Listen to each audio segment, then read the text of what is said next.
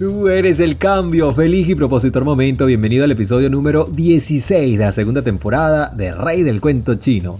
Te habla Rey Malpica, el hijo de Bexaida y Reinaldo. Con bastante somatopropina, esos músculos y huesos reparados, duermo como bebé. Hace dos años, dos años y medio no era así. Antes por tener diversión de más, trabajo nocturno, celebración a siniestra y particularmente en esta etapa en la que los reproches, disertaciones, el pasado, las quejas, preocupaciones, nada de eso me dejaba dormir. Yo intentaba, quería y era en vano. El insomnio jugaba ajedrez conmigo y yo jugaba damas. Voy a empezar por contarte los tremendos beneficios cuando se logra dormir efectivamente las 8 horas de sueño que están en la ley. El paquete incluye, incrementa la creatividad, con cerebro descansado y la producción de hormonas equilibrada, la memoria funciona a la perfección, la imaginación se potencia y tú más creativo. Ayuda a perder peso, la falta de sueño hace que las células grasas liberen menos lectina, que es la hormona supresora del apetito. El insomnio provoca además que el estómago libere más grelina, la hormona del apetito. Te hace estar más sano. El sistema inmunitario se regenera durante el tiempo de sueño, lo que le permite luchar eficaz contra las toxinas y los gérmenes mejora la memoria y es que se fortalecen las conexiones neuronales durante la fase REM del sueño, el hipocampo, el almacén de nuestra memoria, se restaura, transformando la memoria a corto plazo en memoria a largo plazo. Protege el corazón, los insomnes tienen tres veces más posibilidades de sufrir una insuficiencia cardíaca que los que duermen a pierna suelta. Y no lo digo yo, lo dice un estudio publicado en el European Heart Journal. El insomnio aumenta los niveles en sangre de las hormonas del estrés, por ende aumenta la tensión arterial y la frecuencia cardíaca. Reduce la depresión. Cuando dormimos el cuerpo se relaja y eso facilita la producción de melanina y serotonina. Estas hormonas contrarrestan los efectos de las hormonas del estrés, que son la adrenalina y cortisol, y nos ayudan a ser más felices y emocionalmente más fuertes. Ahora, ¿quién duerme más y mejor? Opción A, los que se levantan a las 10 de la mañana ya casi 11. Opción B, los que rumbean desde temprano. Opción C, los que se levantan al ordeño. Opción D, los que se acuestan después de la novela con la televisión encendida y revisan las redes en el teléfono.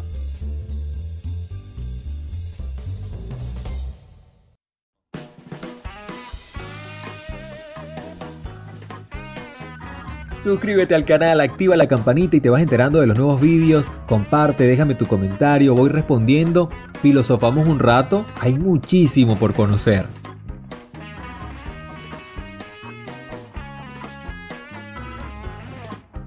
No importa si trabajas en casa, en la finca, en tu local, en la tienda donde no puedes sentarte, el descanso en el trabajo es necesario. Pero más allá de lo reglamentario, debes escuchar a tu cuerpo, que pide descanso, que pide estiramiento. Las organizaciones deben fomentar dinámicas que cuiden la salud física y emocional de sus empleados. Una de ellas es el descanso en el trabajo. Es muy distinto a echar carro en el trabajo, ¿ah? Hay distintas prácticas y métodos para ayudar a los trabajadores a relajarse en los descansos en el trabajo y así contribuir con el bienestar de la plantilla y directamente en su rendimiento laboral.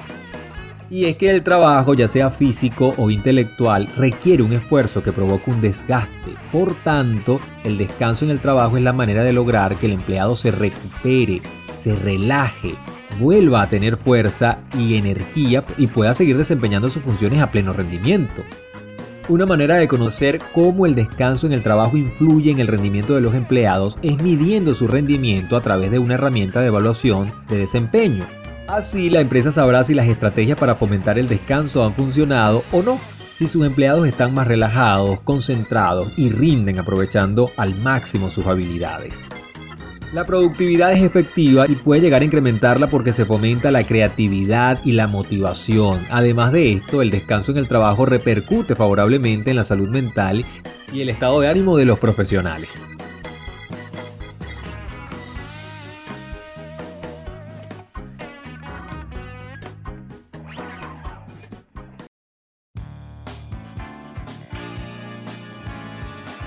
La meditación está de moda por los grandes beneficios demostrados que aporta a nuestra concentración y a mejorar la gestión del estrés. Por ese motivo, cada vez más empresas la incluyen entre las prácticas que recomiendan a sus empleados.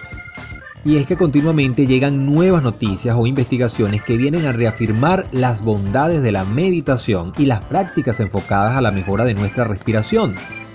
Meditar en oficina se convierte en una necesidad.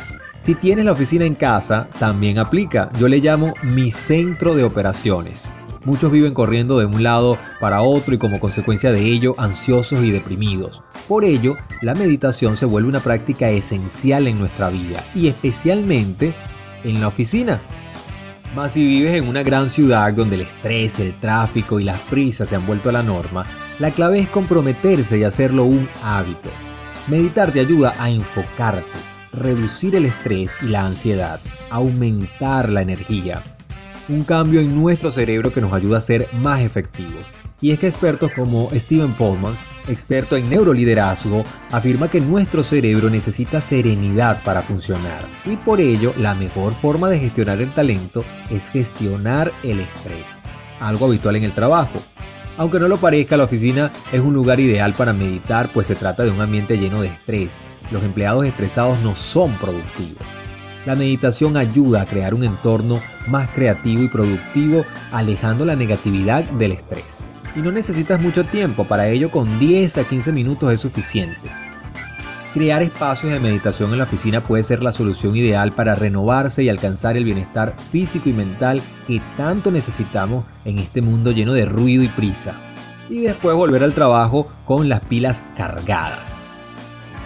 Muchas empresas están apostando por crear espacios de meditación en la oficina, un espacio para desconectar de todo y llenarnos de calma interior y bienestar. Por nombrar algunas, Apple, Prentice Hall Publishing, Google, Nike, Alltime, Warner, McKinsey Co., Deutsche Bank, una habitación alejada de las zonas más utilizadas sería lo ideal, pero también puede ser una zona exterior con un pequeño patio, no hace falta que sea un espacio muy grande, pero sí que esté alejado de ruidos y distracciones que molesten a tu concentración.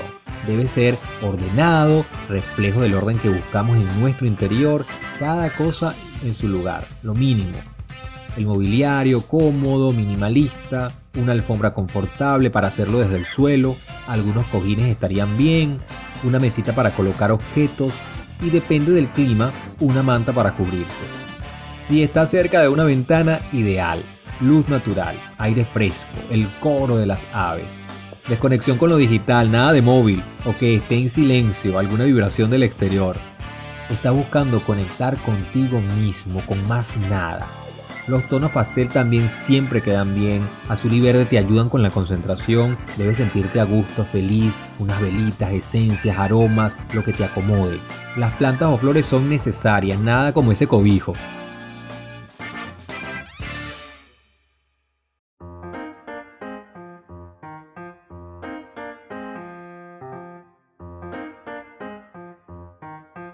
Cuando trabajas o estudias, solo puedes concentrarte durante un tiempo antes de que tu mente comience a divagar. Tomar descansos frecuentes ayuda, pero si no programas específicamente el tiempo para ellos, es demasiado fácil sentarse y trabajar durante horas y horas. No podemos permitir que nos sentemos, son las 8 de la mañana, y cuando miras la hora son las 5 y 25 y ni agua has tomado. La técnica Pomodoro te ayuda a evitar este problema al dividir tu día en sesiones de enfoque de 25 minutos seguidas de descansos de 5 minutos. Consiste en usar un temporizador para dividir el trabajo en bloques de tiempo enfocados, generalmente 25 minutos separados por un breve descanso, generalmente de 5 minutos. Después de 4 bloques de tiempo de trabajo consecutivos se toma un descanso más largo alrededor de 20 o 30 minutos cada bloque de trabajo de 25 minutos se llama Pomodoro. Si sientes necesidad de hacer algo diferente al trabajo durante un periodo de concentración, anótalo. Con el tiempo te entrenarás para ser más productivo durante cada Pomodoro. Esta técnica es sumamente útil en el teletrabajo. Los beneficios provienen de los descansos frecuentes que ayudan a que tu mente se mantenga fresca, bloques de tiempo enfocados. Te obligan a cumplir con límites fijos, por lo que te animará a completar una tarea más rápidamente o, en el caso de una tarea grande, extenderla en varios pomodoros. La duración del trabajo y los tiempos de descanso también pueden variar según lo que prefieras, pero este es el proceso básico. 1.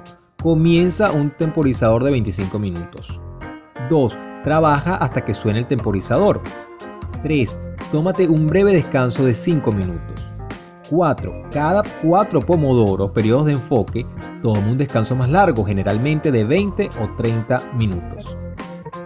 Gracias a la temporada de exámenes finales en la universidad que provoca que muchos estudiantes se desvelen en la noche y aumenten los niveles peligrosos de cafeína, esto realmente no ayuda. Estás leyendo el mismo material pero tu cerebro está tan agotado que no retiene nada. Eso es lo que descubrió Francesco Cirillo durante su primer año de universidad. Después de darse cuenta de que se estaba distrayendo y no estaba usando su tiempo de estudio de, pues, de manera eficiente, agarró un temporizador de cocina con forma de tomate, lo ajustó durante 10 minutos e intentó trabajar sólidamente durante esos 10 minutos sin hacer más nada. Y funcionó. Obligarse a concentrarse antes de recompensarse con un descanso lo ayudó a hacer más, incluso con el tiempo de descanso. Con más pruebas y ajustes, Cirilo se decidió por un marco estructurado para lo que llamó la técnica Pomodoro este nombre proviene de la palabra italiana pomodoro que significa tomate en referencia al temporizador de cocina original usado para su creación que era un tomate.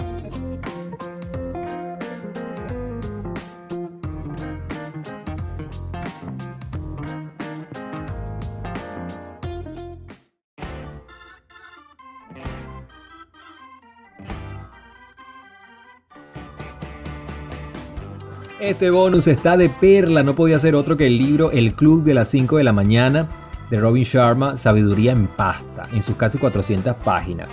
Sí, eh, bueno, entre sus máximas tiene, la adicción a la distracción es el fin de tu producción. Las excusas no crean ningún genio. Todo cambio es duro al principio, desordenado a la mitad y precioso al final. Para obtener los resultados de la élite del 5%, debes empezar a hacer lo que el 95% de la gente está poco dispuesta a hacer. Cuando tengas ganas de rendirte, continúa. Una maravilla voy con la fórmula 20-20-20 que comencé a aplicarla justamente para ir ordenando mis hábitos. En la fase 1, levántate algo antes de las 5 de la mañana, lo justo para ir al baño, lavarte la cara y ponerte ropa deportiva. De 5 a 5 y 20, muévete, haz ejercicio intenso. Fase 2, de 5 y 20 a 5.40, reflexiona, escribe un diario, medita, planifica tu día, a ser reflexivo y consciente de los valores de lo que deseas, ser leal en las horas que tienes por delante y del modo en el que quieres actuar. Fase 3, de 5.46 crece. Revisa tus objetivos, lee un libro, escucha audiolibros sobre desarrollo personal, creatividad y gestión de negocios. Estudia la vida de grandes hombres y mujeres del pasado. Ve documentales sobre la manera en la que los mejores hicieron lo que hicieron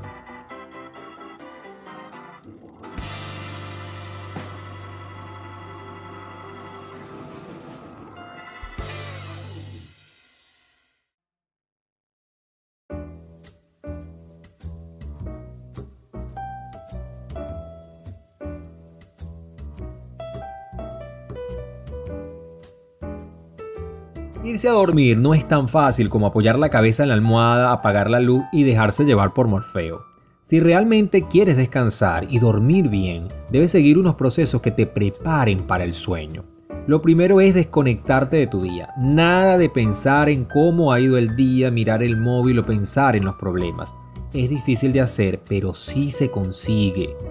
El cerebro necesita entre 2 y 3 horas para desconectar totalmente de la energía y las tensiones provocadas por el estrés. Por eso es tan importante llegar lo más relajado a la cama y sin hacer trabajar al cerebro hasta el último momento. Recomendaciones para un buen descanso nocturno. Tomen nota, lápiz y papel. Ve a dormir a la misma hora cada noche. Levántate a la misma hora cada mañana y lo vas a lograr. Evita la siesta después de las 3 de la tarde. Mantente alejado de la cafeína y el alcohol por la noche. Evita la nicotina por completo. Haz ejercicio con regularidad, pero evita hacerlo dos o tres horas antes de acostarte. No comas comida pesada a la noche, opta por una merienda liviana y bueno, igual dos o tres horas antes de acostarte. Haz que tu dormitorio sea cómodo, esté oscuro, tranquilo y que no esté demasiado cálido ni muy frío. Sigue una rutina que te ayude a relajarte antes de dormir. Puede ser leer o escuchar música. No reposes en la cama despierto. Si no puedes quedarte dormido después de 20 minutos, haz algo tranquilizante hasta que tengas sueño, como leer o escuchar música suave. Consulta a tu médico si continúas teniendo problemas para dormir. Un ritual que le avisa a tu cerebro que ya es la hora de ir a dormir le ayuda a prepararse. Puede ser lavarse los dientes, programar el despertador o preparar la ropa del día siguiente. Ya en la cama, acostado, boca arriba, con las extremidades separadas, repasa mentalmente todas las partes de tu cuerpo. Ya saben, atención plena. Así el éxito está asegurado. Disfrútalo.